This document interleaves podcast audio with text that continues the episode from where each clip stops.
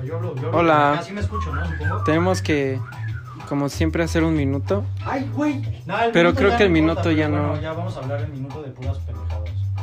Ujú. Eh, ¿De qué quieren hablar? Datos curiosos de los Beatles. Ah, bueno, va. Al azar, a ver. Sí. Vamos a hacer como roleplay contando chistes del, del, Del libro de chistes. Así No, es. los datos de los Beatles. y de rock. Ok. A Day in a Life. El bombardeo informativo y la necesidad de despertar a otra conciencia. Según de eso trata. John Lennon adquirió sus famosos lentes redondos en la filmación de la película How I Won the War de 1967. Donde De- entró como de, de soldado. una guerra, ajá, en una de Esa, soldado. esa película fue cuando los Beatles se tomaron un descanso. Sí, que hasta Ringo también salió en una de cavernícola. Ajá. Ajá. Paul McCartney. La película. Sí. La película de Ringo estar como Está cagada, güey. ¿Y sabes qué hacía George? Está cagada, ¿Sabes qué hacía George? Estaba en la India, güey. Estaba en la India. Ese güey se lo estaba pasando. Ajá. Y los otros Ravi pendejos Shankar. haciendo películas. Sí. Paul también, ¿no? No, Paul estaba haciendo Paul música. estaba haciendo con- música para películas. Creo que creo. con George Martin, ¿no? Ajá, Estaba haciendo creo que una sí. Orquesta, una onda así. A ver. Un minuto, ya cállate. No, espérate. Falta uno, güey. Eh, um, ¿Cuál se ve bueno, güey? A ver, yo, yo, yo. A ver, tú busca uno, tú busca uno. A ver, a ver. Agárralo tanto. Lo voy a poner aquí, así que habla fuerte. La página, a ver, la de la suerte. A ver. Ah, no, eso. Nunca habíamos visto algo parecido a esto. Nunca jamás. Ni siquiera cuando nos visitaron reyes o reinas. Policía en el aeropuerto, John F. Kennedy. Ah, es que cuando llegaron los Beatles, güey. Ajá, no pues, mames, güey. Fue hasta Jesús, cabrón. Güey, no mames, pues eso sale todavía al día de hoy en la... Hasta en series, güey. Todavía salen rompan todo, como llegan y todas las pinches morras ahí gritando. Yo, yo, yo, yo estaría ahí Güey, gritando no también, güey. Yo igual, güey, no yo igual, güey, la neta. Estaría gritando duro. Nosotros aparecemos Beatles en distintas épocas, güey. Mira, yo soy en la época psicodélica. Pepe es en la primera época. Y yo en el punto medio. No, tú eres ya cuando está valiendo mal. Cuando ya todos se Sí, odian. no. Sí, sí, sí. Es que se cuando todos tienen el pelo es el normal. que- Ajá. Cuando tiene el pelo así es cuando está Sí, valiendo mal. güey, se ve de la verga. Y lo matan. Sí, mira, somos John Lennon. en distintas etapas, güey. Pero bueno, hoy vamos a hablar, bueno, bienvenidos. Bienvenidos a Pendejos en el Hoyo de la Música en su segunda entrega de este 2021. En este segundo capítulo donde de nuevo somos tres personas. A huevo, el Pero ahora en vez de, de ser Alexei vino, vino Mauricio. Yeah. Y pues, ah, pues, como siempre aprovechamos, como normalmente pues Fernando sabe de todo un poco y o menos, puede ¿eh? aportar un poco a casi todo lo que podemos hablar. Más o Y menos. como hoy estamos los dos güeyes que maman con el rap, Aporto pendejada. ¿por qué no, por qué no hablar como el capítulo pasado los güeyes que mamaban, los dos güeyes que mamaban con la cumbia? Ahora los dos güeyes que maman con el rap. Normalmente, güey, Two and a Half Men, güey. Versión rap. normalmente el hip hop, güey, se, rela- se relaciona con, Lo con los negros, güey, con, Sí, con es la- la... banda pues, negra, güey. Pues Pues, fue la cultura que lo empezó todo. La cultura afroamericana. La, la cultura afroamericana, güey. O sea, normalmente siempre Es un se. chicle, güey. Ya sé, güey. Siempre se. Siempre se. Se. Se relaciona. Se relaciona muy cabrón, ¿no? Porque los mayores exponentes del, del hip hop y del rap y, Y de bueno, todo porque nació. son afroamericanos Y y, nació en la cultura. nació y afroamericana. nació en la cultura afroamericana. Sí, de hecho, se empezó gracias a. Por los DJs. y ya Por los DJs, sí, en, en en los el Bronx, toquines sí, en los de- toquines, en las fiestas y De todo. disco y todo. Pero en el hip hop también existe una rama de. bueno, sí, podría decir que una rama diferente al hip hop normal, que es la, el hip hop que está hecha por músicos, por, por güeyes blancos. Que, pues sí, güey, tampoco no, no te pierdes, o sea, te pierdes de mucho si no quieres escuchar hip hop de blancos, güey. Porque el hip hop de blancos también tiene un chingo de cosas de provecho, güey. Y tiene gente revolucionaria. Y güey. tiene gente no que, los Beastie que- Boys. Tiene gente que aportó un putero a lo que después iban a, a agarrar igual los, los Kendrick Lamar, por ejemplo, güey. Lo que agarró después de igual el de Chronic de Dr. Dre, güey. Y hasta de hecho le puedes preguntar a cualquier rapero y te va a decir que una de sus influencias, mínimo, mínimo, Los no te va a decir son los Beastie Boys. Los Beasties. Sí, claro, güey. Evidentemente, pues hablar de hip hop de blancos de, de excelencia es hablar de los Beastie Boys, ¿no? Beastie Boys. Pero, güey, evidentemente no solo nos vamos a enfrascar de lo maravillosos y extraordinarios que eran esos cabrones, sino también vamos a adentrarnos en toda la en todo, güey. O sea, lo que es el emo rap, güey. Lo que es el alternativo, güey. Lo que es incluso el pop rap con Post Malone un poco, güey. Eh, lo que Un significó poquito como- con lo indie, ¿no? También lo indie, güey, toda, toda la oleada de, de hip hoperos blancos con descendencia latinoamericana, güey, que hubo en 2018, 2017 con, con Ah, Lil Shan, 2017. con Lil Shan y así, güey. Vos puedes También, también podemos hablar, o sea, también vamos a hablar de los, de los, de los raperos españoles que son blancos, güey. De la gran mayoría de raperos mexicanos que pues, son morenos, güey. Los argentinos, güey, que son. Que ahorita el hip hop argentino está pegando muy cabrón, güey, la neta. Yo creo que Está muy bueno. junto con el. Lo no, que no es el. solo siento que en Argentina, siento como que todo ahorita el rap el rap. es el género ahorita del momento, aparte del Solo con esto, reggaetón. güey, por ejemplo, Zaida, pues es una persona que escucha mucha música. Y la otra vez me dice, oye, no, pues me mamó este Kanye West y Tyler de Creator. Y pues sí, de a huevo, ¿no? O sea, es el género justamente que yo digo que es como un moco. O sea, que ahorita está. un papel, güey. O sea, que ahorita el, el rap está agarrando forma de nuevo, güey. Sí. O sea, ya no está agarrando forma como todo el tiempo que la neta, pues yo no voy a decirte que el rap ha perdido vida a lo largo de los años porque es una pendejada. No, y de hecho antes se pensaba que el rap era un género malo, güey. O Sí, güey, Antes, antes- como era con el rock, pasó con el rap. ¿No? Por ejemplo, cuando llegó la oleada de Public Enemy, todos decían, no mames, es que como verga van a hacer música negros. Y peor aún, gritando, gritándole al pinche gobierno. Ah, sí, güey, ¿no? claro, evidentemente. No, güey, claro, hablar también, o sea, a lo que me refiero ahorita con que está recobrando forma, es que se está volviendo muy popular, güey, demasiado popular, güey. Pues sí, la neta, aunque suene pendejo y aunque a mí me duela decirlo, y- güey, yo consumo batallas de rap, pero fue gracias a las batallas de rap que al menos en Latinoamérica, Sí, al menos en los putazo. países de habla hispana, güey, las batallas de rap fueran las que están dando el putazo. Y, güey, la gran mayoría de, de raperos que están ahorita agarrando rumbo muy cabrón son raperos argentinos, güey. La gran mayoría son raperos argentinos. Y no hay que olvidar que el rap, el hip hop argentino tiene sus raíces en Ilya Kuriaki. No, y de hecho, algo muy Por ejemplo. curioso de Ilya Kuriaki and de Valderramas. Que es el hijo de Spinetta. No, aparte, no, no, no. O sea, dejando eso de lado, ¿ves el año en que salió el disco El Chaco? 2004. No, no, no, no, no salió en 2004, esa es la remasterización. Ah, ok. Pero ese disco salió un año antes que Ready to Die. O sea, No ese disco mames. fue un base. O sea, ese género, ese pinche disco, güey, fue un putazo, güey. Bueno, Ilya Kuriakian de Valderrama sí fue algo demasiado adelantado a su época. Porque, güey, en Argentina, luego blancos, y más en español, cuando en esos momentos era solo música negra, por ejemplo, y en esos tiempos era solo el disco debut de Tupac, de Public Enemy, NWA y todo Sí, sí, es cierto, no había pensado en y eso. Ilya Kuryakin de Valderramas fue un Sí, sí. chingadazo, ¿no? Aunque también se le puede influir un poquito más en el rock, pero... Más o menos. Mira, vamos a poner Ilya Kuriaki y damos una. Una breve. intro- Es que, es que Ilya Kuriaki es muy chistoso porque además es Dante Spinetta, que es el hijo de Y gra- ah, por ejemplo, también rap blanco se puede incluir Cypress Hill, Cypress Hill. Cypress Hill se Güey, puede es poner que- un poco, Control Machete, entre comillas, ¿no? O sea, justo, bueno, ahorita como estamos agarrando hacia el pedo argentino, güey. Pues sí, es hablar de Ilya Kuriaki, que es como... Pues no sé, güey, quizá uno de los, de, lo- de- de los exponentes más importantes del hip hop en general, güey. No en, no en un pedo muy regional, muy específico, güey.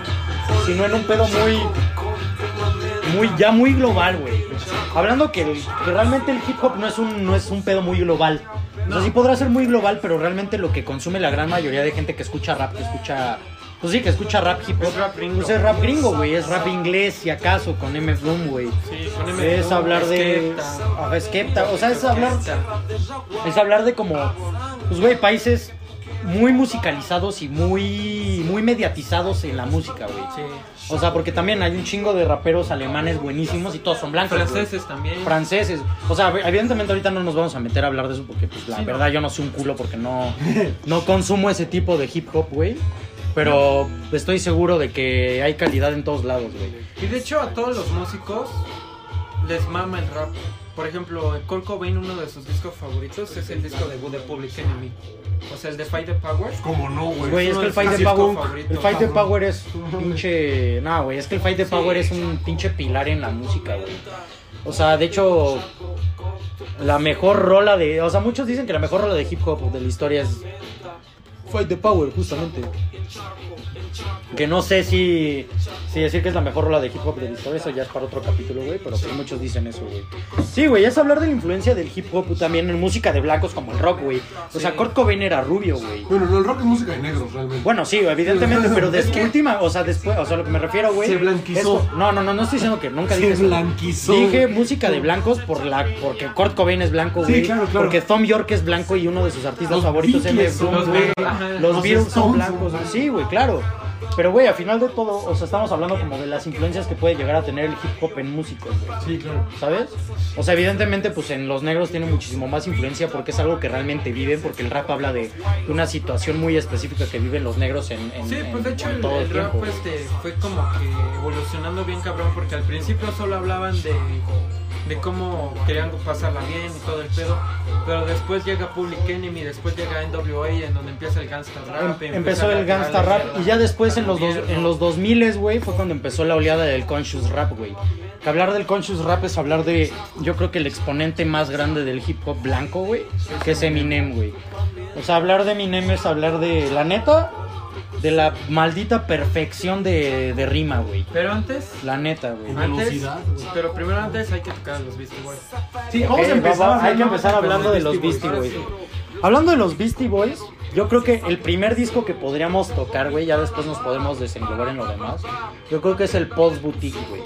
¿Por Y qué agarro el Pulse Boutique, güey? Yo digo que hagan esto, yo digo que tú hables, tú hables breve del Ready to, de- digo, del License to Ill y tú del Pulse Boutique. Ok, ok. Sí, si quieres, date tú primero. güey. Pues yo les voy a hablar al- así al principio de los Beastie. Para empezar hablar de eran Cookie unos chicos blancos. por ejemplo. O sea, para empezar eran unos Blanco, chicos blancos. En los 80s, En finales los de 80, finales de los 80. tetos, blancos y tetos. O s- y de clase media. Sí, algo imposible. O sea, imagínate unos güeyes blancos de clase media y luego rapeando cuando en esos tiempos lo único que existía era este. Pues en el 89 Run DMC, existía- o Run sea- DMC, existía Public Enemy. Ajá. O sea, realmente, hablar de los Beastie Boys es hablar de las bases del, del rap, güey. Y de hecho, los Ya Beastie muy Boys. general. Muy Sí, general, sí, muy sí, general es hablar Sí. de las bases. Y de hecho, los Beastie Boys antes tocaban punk. Pero de repente un día estaban en el estudio tocando a esos güeyes. le- Pero vieron que ellos querían hablar más de lo que se podía en, en el punk. Y entonces fue cuando se dieron cuenta que ellos tocaban este hip hop.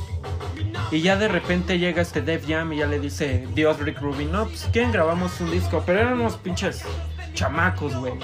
Y esos güeyes se quedaron como, no mames, estamos dando una vuelta mundial con Rom DMC.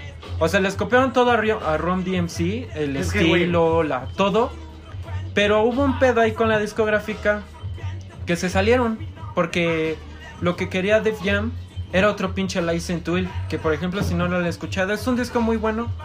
Pero tiene unas letras medio machistas. Por ejemplo, si escuchan Girls, hablan, este, por ejemplo, que solo quieren que las chicas le, les laven la ropa, que hagan la limpieza. Y por ejemplo, apenas salió un documental de los Beastie Boys que hasta ellos dicen que se arrepienten de ese pedo, ¿no? Sabes que está ojete. Sí, sí, sí. Y después, este, se salen de Def Jam y firman con otra discográfica que dijeron, güeyes, pues yo no mames, yo sí soy un pinche fan de ustedes. Pues hagan lo que quieran. Y es que además los Beastie Boys lo que es importante hablando del License to Ill es la manera en que se ampliaban. Sí. Eso sí fue muy revolucionario también. No, y... pero es que, güey, eso, eso... Bueno, pero pues sigue, sigue, sigue. No, güey. No, güey. No, güey, es que pues voy a hablar del Pulse Boutique, pero después. Ah, es que ahí lo No, llevan es a que- otro no, nivel, no, güey. sí, sí. Sí, Sí, sí, sí. Y de hecho, este. Les dan un chingo de lana a la discográfica. ¿Y qué hacen este, los Beastie Boys? Se compran una pinche casota. Vamos a hacer un pinche estudio. Y hasta ellos dicen: No mames, tiramos tanto dinero a la basura que pudimos ocuparlo a hacer en un disco perfecto. Pero nos lo gastamos en drogas, en mujeres y un chingo de chingaderas. Y ahí es cuando se les prende el foco y dicen: No, es que nosotros necesitamos hacer lo que queremos, no lo que quería Def Jam. Y es cuando entonces ya entra el Pulse Boutique. Y ahora sí va. Y ahora Que, sí. güey, hablar de, hablar de, hablar del Pulse Boutique, güey, es hablar de probablemente el primer disco que trascendió del hip hop, güey. Sí. Porque, güey, que es hablar de que el Pulse Boutique es una perfección de sampleo, justo lo que decía Fernando, güey, que el sampleo lo llevan a un nivel que en ese momento ni siquiera los güeyes que se dedicaban a hacer eso como Kraftwerk, o sea, que Kraftwerk eran el la mejor mierda de música electrónica que había en ese momento, güey, y la mejor mierda que probablemente ha existido en cuestión de sampleo de música electrónica es Kraftwerk, güey. Llevaron el- los amplios a un nivel que era inimaginable en ese momento, güey. O sea, era inimaginable que pudieras ampliar. Güey, es, era in- inimaginable hacer una canción, ni siquiera una canción, güey, hacer una base tan cabrona, base de puro puto sampleo, güey. Y lo llevan a una trascendencia muy cabrona. Y es a, lo, a donde voy, güey. No solo trasciende en que es un disco de hip hop muy cabrón, güey. Es un disco de hip hop instrumental casi o igual de perfecto que el Introducing de DJ Shadow, güey. O sea, solo que ahí rapean, güey. Pero, güey, es hablar de la perfección, es hablar de la trascendencia que eso tuvo con lo que iban a hacer los sampleos después, güey. Con lo que iba a ser la música sampleada, la música electrónica, toda la música a base de sampleos, güey. Con todo, la neta, güey, todo, todo, todo el hip hop instrumental, después del, de- después del Pulse Boutique, güey, fue como... Güey, lo que querías hacer era eso, güey, ¿sabes? En Esa fue cuestión la de... revolución. Fue la revolución, güey, y fue lo que trascendió a la música electrónica, muy cabrón, güey. Fue lo que logró que el sampleo fuera a un nivel que era impensado en ese momento, güey, porque estamos hablando de un 1900, de 1989. Estamos hablando de cuando la música electrónica apenas iba creciendo, donde las ampliadoras eran del tamaño de una puta pared, güey. ¿Sabes? Sí.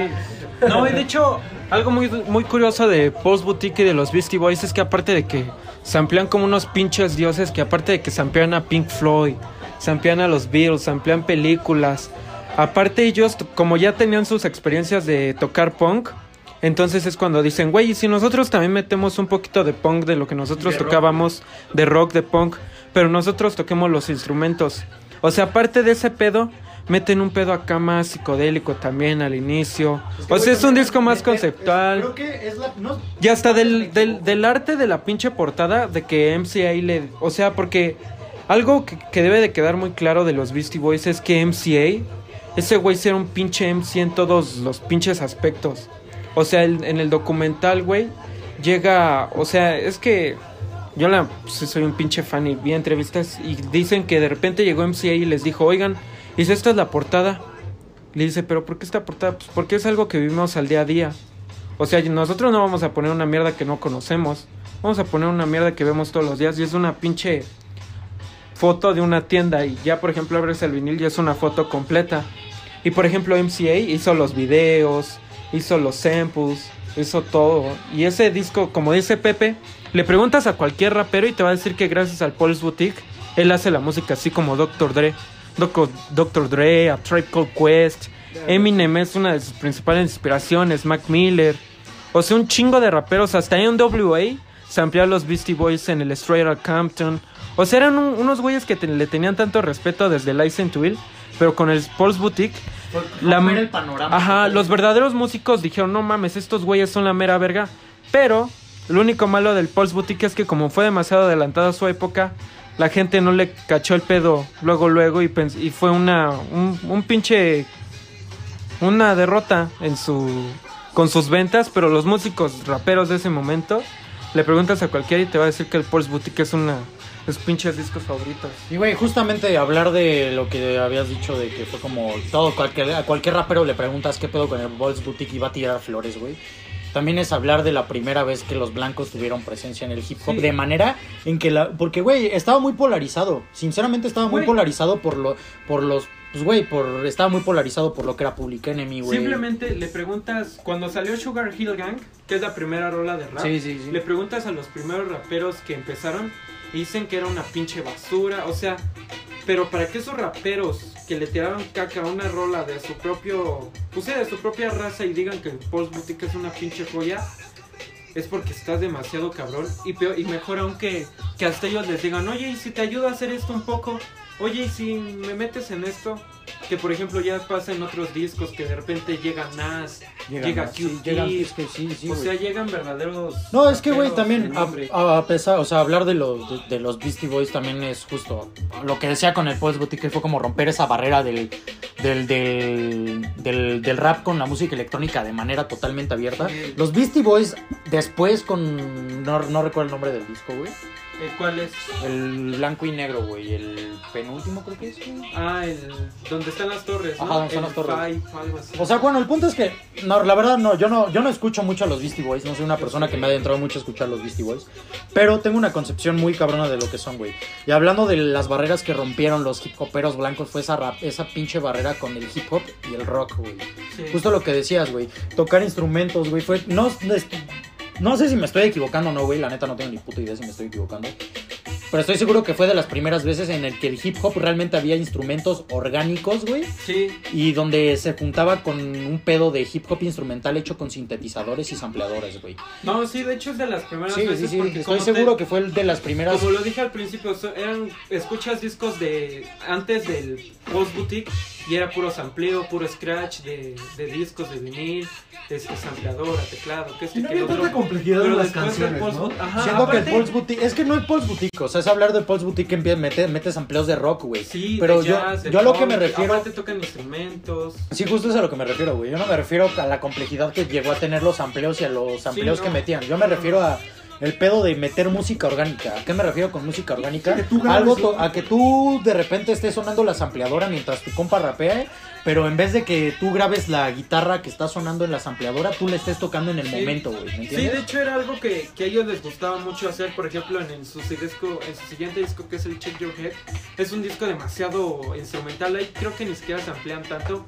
Y ese disco, bueno, sigamos en el Pulse Boutique, pero sí, ese disco fue...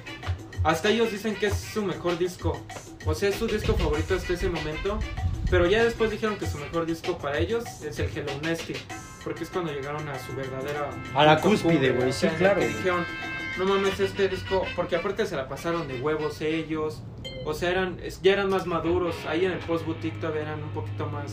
pues, Sí chavos. eran chabones, güey. Sí eran chabones. Y bueno, ya para pasar a los de los Beastie Boys y dar un salto en el tiempo, de los noventas, sé que son los Beastie Boys también, pero Ah, no, y aparte... ¿a quién podríamos elegir ahora para hablar?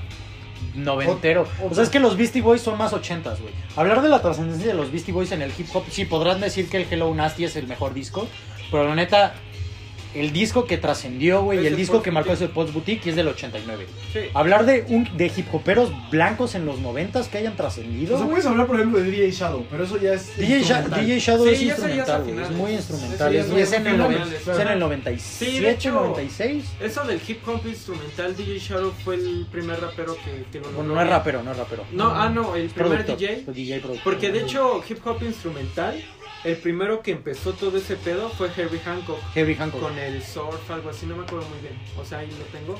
El Rocket, Pero- una cosa así se llama el disco. Ajá, algo así. Herbie Hancock fue el primero que empezó. Y, A usar Scratch. y de Pero hecho, Herbie Hancock podrías sí, hilarlo un poco más al jazz, quizá. Sí, sí, güey. O sea, es Herbie jazz cero, güey. O sea, Herbie Hancock No, y de hecho algo muy cagado es, no sé si conozcan a DJ Premier los que están escuchando, pero DJ Premier es sí, a mí me mama DJ papá Premier, de, güey, a mí me de mama. todo el rap. Ese güey le produjo el disco a BG, le ha producido, le ha hecho beats a Nas. O sea, DJ Premier ha estado en todo lo que tú pienses. Y DJ Premier, algo muy cagado, es que dice que los papás del, del hip hop es Miles Davis y John Coltrane. Porque fueron lo primero que se ampliaba la gente del hip hop. Era jazz. Sí, era jazz.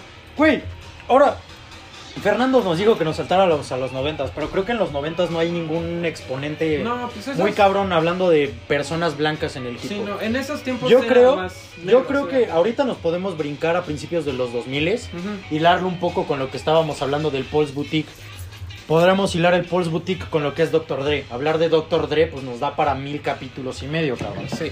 Pero ¿a qué nos brincamos con Dr. Dre? Dr. Dre fue de los Eminem. primeros, de los primeros en hablar de Eminem, evidentemente. Sí, sí, sí, claro. Pero eh, Dr. Dre fue de los primeros en darle cabida a un cabrón de Detroit.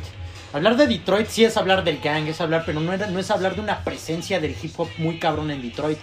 ¿Me entiendes? Sí. Es una zona muy central de Estados Unidos, muy blanca, güey. Sí, pues de hecho muy, hip hop es muy Brooklyn. o muy Brooklyn, muy, pues muy Brooklyn, muy, muy Los LA, Ángeles, güey. ajá. Ajá. No, no sale mucho de ahí. Y güey, Dr. Dre ve pues a este hijo de la chingada Sí, que la neta a mi sí. gusto se ha hecho no sé si me vaya a morder la lengua un tiempo donde yo pensaba que Eminem era el mejor rapero de la historia. ¿Por qué voy a decir que es el mejor rapero de la historia? ¿O por qué pensaba en ese momento que era el mejor rapero de la historia, güey? Una, blanco. Aunque suene racista, güey, no lo estoy diciendo por algo racista. Es hablar de un cabrón que realmente sí hizo un pedo. Paul's Boutique, va, está bien, güey. Hizo una trascendencia muy. Muy interna, güey, del hip hop. Muy. Como muy de entre los güeyes Sí, que hacían te hip digo, hop. entre los músicos es Pero- muy conocido. Hablar de Eminem es hablar del güey que sacó el primer blanco, güey, que rompió el hip hop, güey. O sea, sacar el, el Slim Shadys, el LP, güey, fue como Güey, fue romperlo todo, güey. Porque Y de hecho- producido por Dre, güey. El mejor productor de hip hop en su momento, güey. El cabrón blanco. Sacando unos flows, pero así de que se sacaba del culo que nunca habías escuchado en el rap un flow como el de Eminem. Tan puto rápido, tan puto confiado, tan pinche limpio, que a veces parecía que se estaba cagando de la risa de ti, güey. O sea, como muy versátil, güey. Y hablar de Eminem es hablar de la de la referencia del hip hop blanco más grande de toda la puta historia del hip hop. Podrá ser que no te gusta Eminem por las cosas que he hecho últimamente, porque sí son una puta mierda, sinceramente. Pero hablar de Eminem es hablar del, del blanco que la ha roto más cabrón en el hip hop. Por sus discos, por lo que logró, porque Dr. Dre lo produjo. Simplemente porque su primer disco y su segundo disco lo produjo Dr. Dre.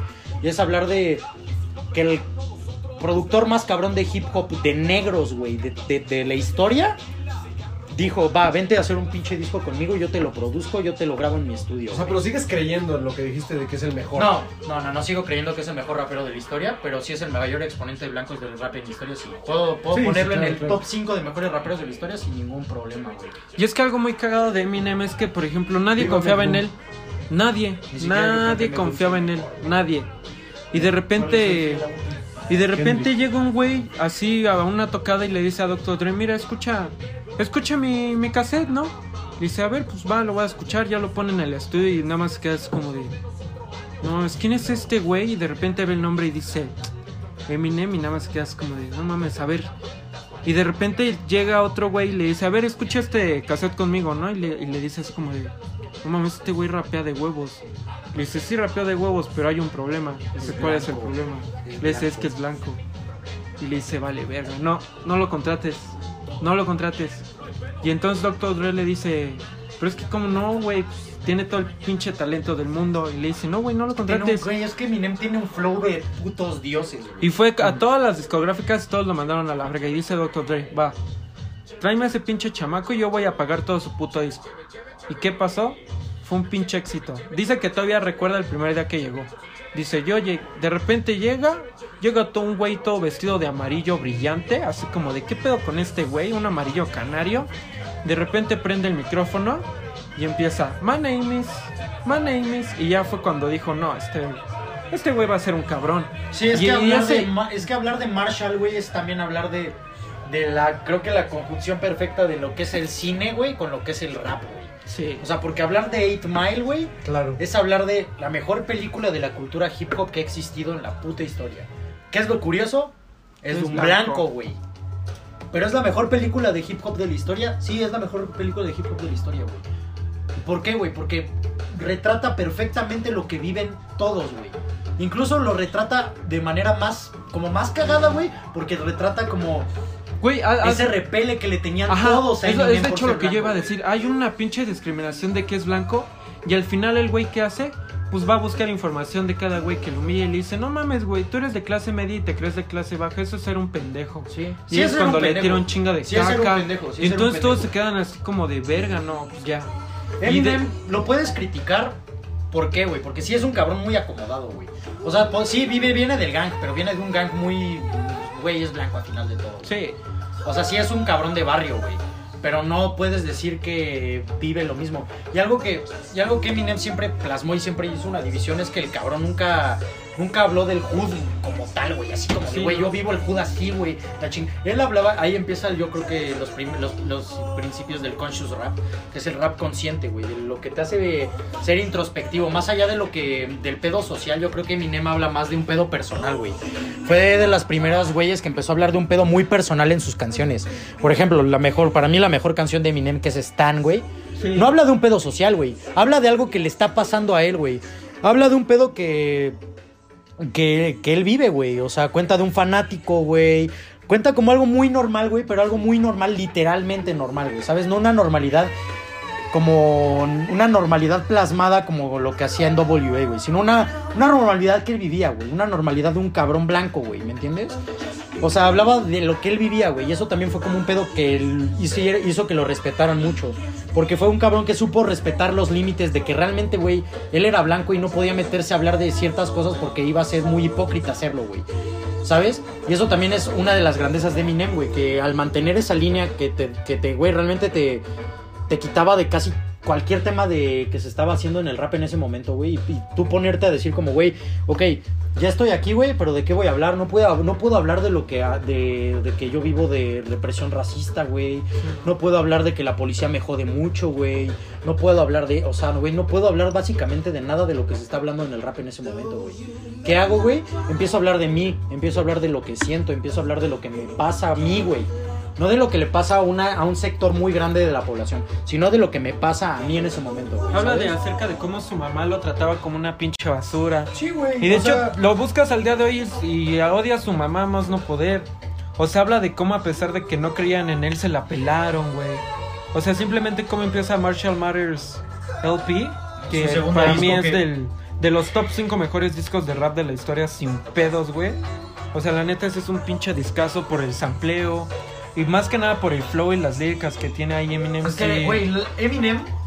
O sea, porque, güey, realmente podemos tirarle flores a un chingo. Por ejemplo, a, a Tupac. Sí, le tiramos flores porque igual es de los raperos que empezó a hablar de yo, güey. Empezó a hablar de mí, güey. Empezó a hablar no, de, de cosas de conscious rap, güey, ¿sabes? No, pero pero, aparte... sí. pero, güey, a final de todo tiene. Los discos de Eminem, si tú buscas una calidad musical muy cabrona, no la vas a encontrar. Hay que ser sincero. No vas a encontrar una calidad musical como lo es un Ready to Die. Como lo es un All Eyes on Me. Fíjate como- que yo diría que sí. Sí podrías hacerlo, güey. Sí podrías decirlo, pero siento yo que en vez de. No resalta tanto por esa parte Eminem, güey. Sí, yo no, siento que Eminem más resalta más por las letras, güey. Sí. Y es justo aún más cabrón, güey, porque... O sea, los Beastie Boys, pues sí, güey, resaltaban, pero por el pedo musical, güey. Es hablar del hip hop de blancos, pero de que hecho- resaltó en el pedo Sí, musical. porque de hecho las, las letras del Pulse Boutique ya habla de un güey huevo. Sí. O sea, habla Sí. de cómo este O sea- sus desmadres. Hablas del Ready to Die y el güey solo habla de cómo de cómo coge, de cómo es la vida gangsta. de cómo Sí, güey. Y hablar de Eminem, güey, es, Es como, o sea, su habla- lista, o- habla hablando de, de- lo que de estamos hablando, que que es de hip hop de, de blancos, güey, es el Pulse Boutique y los Beastie fueron la, la primera trascendencia del hip hop a nivel musical. Y Eminem fue la primera trascendencia cabrona a nivel lírico y de rapeo en el rap, güey. Porque Eminem no hacía sus bases y los Beastie No. sí. Eminem rapeaba, güey. Eminem era como un Snoop, Eminem era como un Tupac, Eminem era como un Biggie. Porque ellos no se dedicaban a hacer música, ellos se dedicaban a hacer rimas, güey. Y Eminem fue el primer rapero blanco, bueno, o sea, sí, el primer rapero blanco que hizo eso, güey. Que realmente destacó por su trabajo como rapero, güey. No como músico, como rapero, güey. Y eso yo creo que es algo que nunca le vas a poder quitar a ese cabrón, güey. O sea, nunca le vas a poder decir a Eminem, güey, que es una mierda. Y ahora brincando un tema cagado de, Ahora- de rap de blancos, Hay que saltar en el tiempo otra vez ahorita, ¿eh? es hablar de... No le puedes criticar una puta mierda a Eminem, pero lo haces. Ahí nos saltamos al puto beef que hubo en 2018 con Machine Gun Kelly. O sea, hablar del puto beef, que, o sea, hablar, es hablar de dos raperos blancos, que Machine Gun Kelly es igual un cabrón que mezcla mucho el rock con el rap, güey. No sé si a muchos, no, a mí no me gusta, pero a muchas personas les gusta y pueden decir que sí es muy bueno el Machine Gun Kelly. Pero yo creo que por lo que más ha destacado Machine Gun Kelly es por tirarle mierda a Eminem, güey. Yo de hecho lo conocí por tirarle mierda. Yo igual lo conocí por tirarle mierda a Eminem, güey. Y, güey, es hablar de... No le puedes decir nada a Eminem, güey, porque es hablar del mejor escritor de la puta rima que ha existido, güey.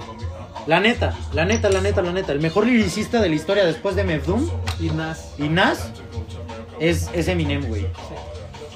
Y, güey, es cuando dices como, bueno, está bien, eres blanco, güey, eres el cabrón que le está rompiendo ahorita en el hip hop de blancos, güey.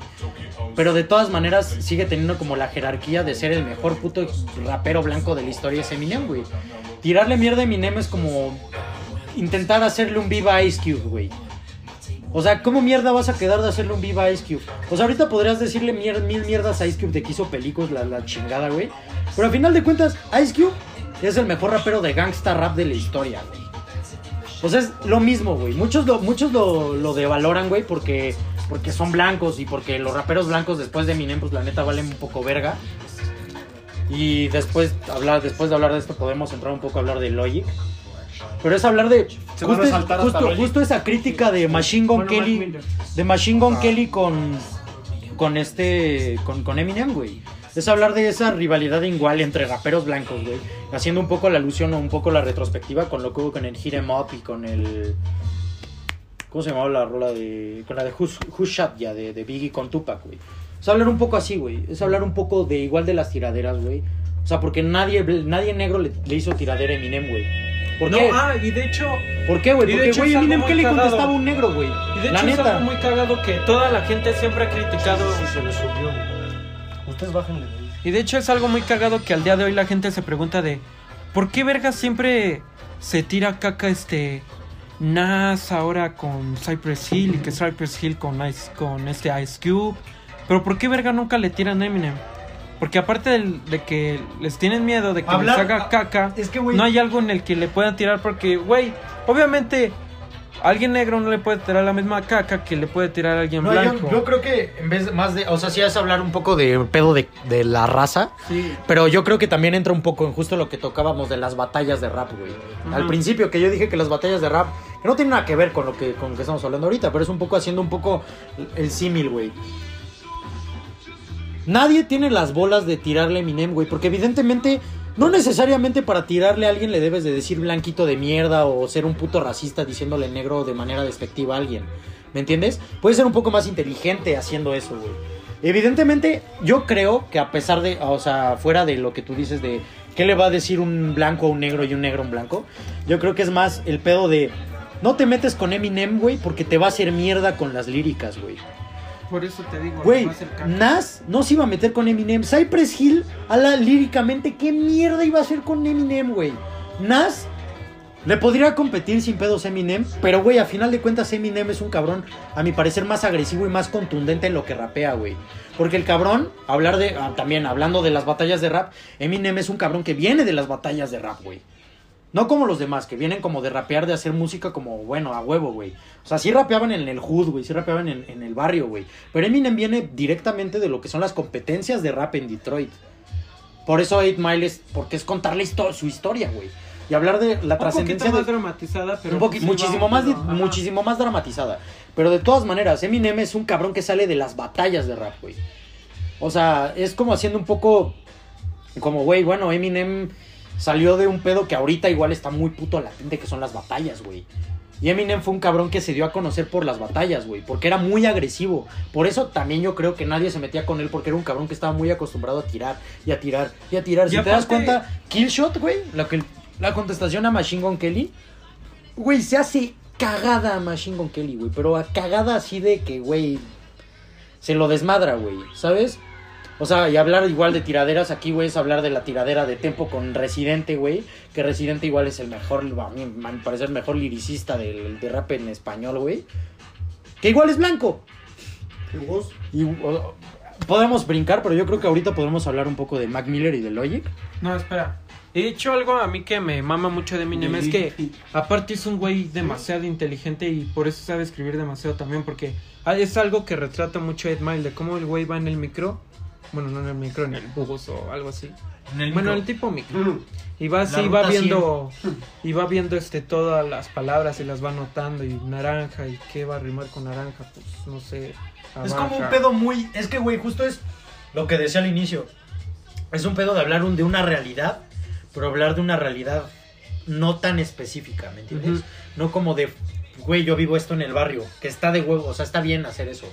Pero Eminem es un poco más como vivir de la realidad de, ok, voy a rapear de lo café que es este buró, güey, y voy a hacer una puta rimota de lo café que es este buró, y lo voy a conectar con esto que me va a sacar a, a criticar a lo que yo viví, o a criticar a las personas que me rodean, güey, ¿me entiendes?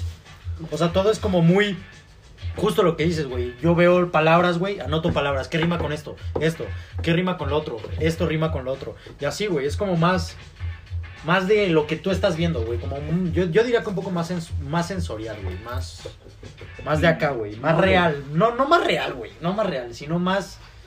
Más real para lo que es Eminem, güey. Sí, O sea, su puta realidad, ¿me entiendes? Su realidad de, güey, que él podía sin, sin pedos estar escribiendo en el bus sin que nadie lo estuviera chingando. Porque estoy seguro de si cualquier rapero negro estuviera en el bus escribiendo lo que veía, evidentemente alguien iba a llegar. ¿Qué haces, cabrón? ¿Qué verga estás haciendo, güey? Sí, pues simplemente en la película de NWA, ¿no? Straight Outta Compton, como de repente el güey está en el bus de la escuela y Sí. de repente se para un carro y ya los van Los, va a balear, los va a balear. No, Yo creo que de lo que. Yo creo que la, lo más cabrón de esa película es la vez que están saliendo del, del estudio de grabación, que están solo afuera Ah, fumándose sí, un ah, cigarro comiendo. Güey, ni y llega siquiera la fumando, policía. estaban comiendo Estaban comiéndose un sándwich, güey. Y llegan todos así como de, ¿qué pedo? a la verga y se los someten, güey. Y fue cuando Jerry dice como, oye, ¿qué carajo estás haciendo, güey? ¿Qué mierda haces, güey? Y es como la represión que vivían los negros, que Eminem no vivió en ningún momento, güey, que ningún rapero blanco ha vivido. Porque a, pesar de ahorita, a pesar de que han pasado 20, 30, 40, lo que quieras de años, güey, las personas negras siguen viviendo la misma pendeja represión que vivieron en los 80 ¿Sabes? Por eso los raperos blancos, por ejemplo, Logic, ¿de qué te habla, güey? O sea, claro ejemplo, güey. Bobby Tarantino 2, ¿con qué empieza? Con Rick and Morty hablando, güey. O sea, güey, un rapero Ya nos saltamos a Logic y Mac Miller. que ha vivido... Salten a Logic, Mac Miller y este. Un güey que ha vivido mierda. Un güey, un, güey, un güey que ha vivido mierda no, no viene y te abre un disco con una conversación, una pinche caricatura de MTV, mamón. O de Adult Swim, es la misma mierda realmente, güey. Pero no viene y te abre un disco así, güey. O sea, porque en- realmente, o sea, Logic sí, güey. Pueden, muchos dicen que Logic es el nuevo Eminem, güey. ¿Por qué, güey? Pues sí, sí se parece mucho. Sinceramente, como rapea es muy parecido, güey. Y eso es un pedo, porque lo, lo ojete es de que Eminem dio tanta pauta que la gran mayoría de raperos blancos suenan Eminem, güey.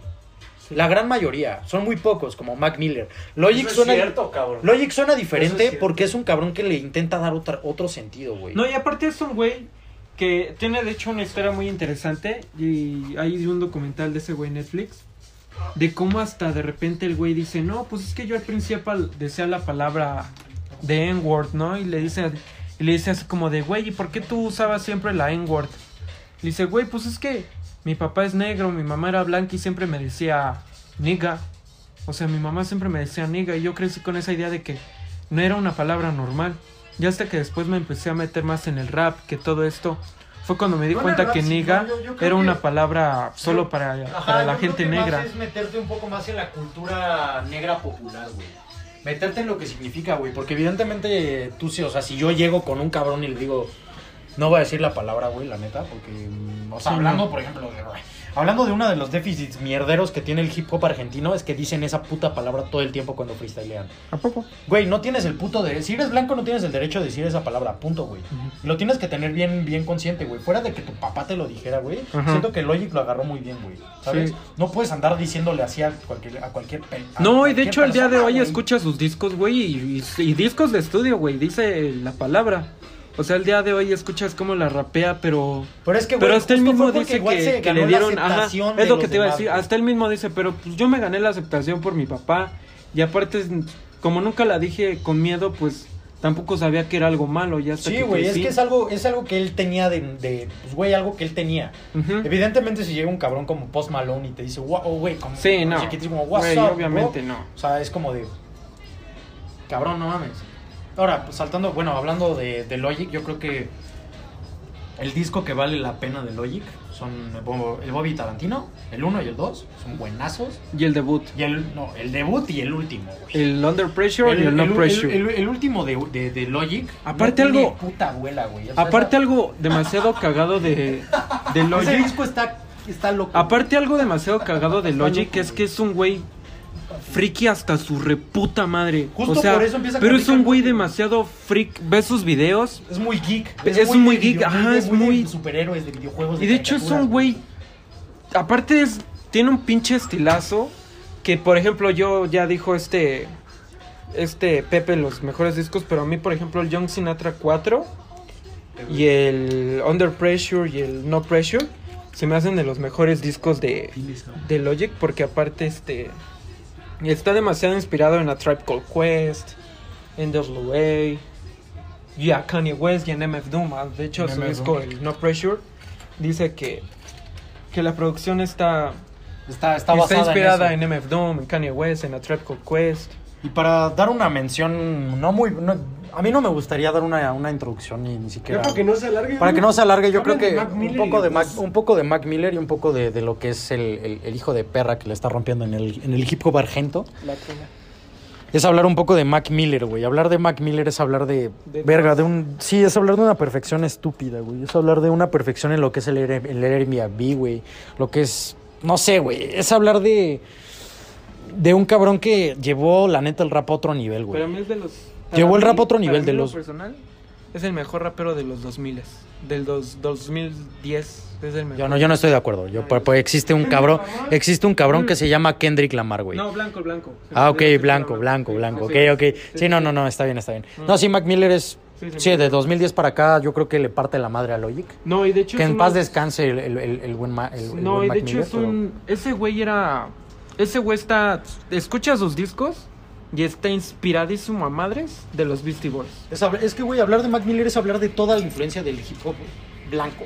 Blanco, De todo, sí, güey. sí, sí. Es hablar de Mm. la conjunción del lo-fi, güey, de la conjunción de esos ritmos como muy, al- muy, Y muy también la amables, música güey. afroamericana que obviamente debe de ser base Sí, claro, para claro. para Pero al final de cuentas, si te das cuenta, el Swimming es un disco que es muy tranquilo, güey. Sí. Muy vibe, muy música como muy, güey, podré- muy pendejamente blanca, güey. Sí. La neta. El Swimming es el mejor disco a mi gusto de Mac Miller, güey. Es, el, es un disco muy, muy blanco, güey. Muy, muy blanco, güey. Es No, muy- no, no. Sí, ¿Sabes cuál disco es muy- más blanco? El Circles. El no. El Blue Slide Park, que es el disco debut. Ese disco no habla de ni madres, güey. Lo Sí, único de lo que habla es echar el desmadre, andar marihuano y mujeres. Y ya. Güey, es que. es todo. Y el Swimming es siento yo que es un disco más como los de Eminem, güey, que habla de su más vida, ajá, más, consciente, conscientes, o sea, es más un de lo que recoge el Sí, blanco, güey. Yo por eso digo que el blanco más blanco es el Blue Slide Park, porque es un pinche disco Muy tonto, desmadroso, güey, muy tonto, ajá. Muy tonto, muy pendejo, güey. Muy, muy, muy acomodado. Pero güey. eso no lo quita que sea un Claro, güey. excelente No, es que, discazo. güey, Es que Mac Miller tiene una discografía Hablar de Mac perfecta, Miller, hablar de Mac Miller es hablar de un cabrón que nos, se nos fue muy antes, güey. Sí. Desgraciadamente decidió irse él, porque la neta yo no creo esa mamada de que fue por accidente, yo creo que él se suicidó, güey. Y hablar de Mac Miller es hablar de un cabrón que decidió irse antes, güey, que nos pudo haber dejado un chingo de cosas, que las cosas que nos dejó son intachables, güey. No, y lo la- que las nos- personas que puedan decir mierda de Mac Miller Es están pendejos, güey. Mac. Miller es yo creo que Mac Miller aparte tenía top 5 de los mayores exponentes del hip hop del 2010 para acá, güey. No, Sin pedos, güey. aparte, güey, era, era un cabrón que sus letras. Aparte, él tenía su flow, güey. O sea, no. Si te das Es cuenta, que él no copió rapeaba, ningún güey, flow. Rapeaba, pero cantaba. Cantaba, güey, ajá. cantaba. O sea, él Es tenía su propio. muy- muy era un güey muy único. muy, muy propio, o sea, era un güey muy único que, que escuchabas muy poquita canción y decías, ah, bueno, aquí agarró como que un poquito de los beats. Era un cabrón que rara vez notabas la inspiración en algo. Y es un cabrón que Era se llevaba propio, era muy único, a tan madres Sí. con todos que, por ejemplo, en su segundo disco de que es Watching Movies with the Sound of, sale Earth Witcher, sale, sale también este Sale Nas. Tyler the Creator, Sale Nas, ¿no? sale Nas, creo también. La de The Weeknd. No, güey. Sale un cabrón que se llama Miguel. Ajá. Güey, el Miguel. No, pero ese es Good AM. Güey, pero. Sí. El Good I- el Good I Am es un. También es un discazo. Güey, es que güey, todos, The Divine es- es Feminine, pinche- Circles, pinche- Swimming. Güey, Mac Miller tiene una discografía perfecta, güey. Sí. O sea, Mac Miller, aunque no te o sea, no, no es rap todo, güey.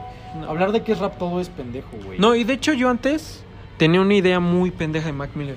La otra vez, este, por ejemplo, la canción Best Day Ever, no sé si han escuchado alguna vez como que el tipo de rap blanco así medio, medio culerito, así como que, así el beat bien culero y las letras bien culeras. Pero Best Day Ever es una pinche rola de sus principios.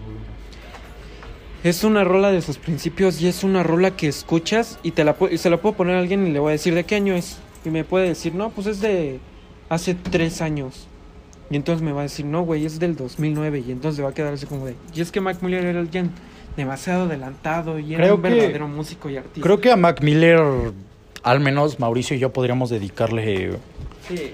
Una buena parte, güey. Podríamos dedicarle un capítulo, una cápsula. Y, y yo creo que Mac Miller merece un capítulo, güey. Yo creo que hablar un poco de menciones honoríficas. Bueno, no, no honoríficas, güey. Hablando de los exponentes más grandes de lo- del, del hip hop blanco últimamente es hablar de... Bueno, este capítulo básicamente fue Eminem, Beastie Boys y Mac Miller y un poco Sí. Logic.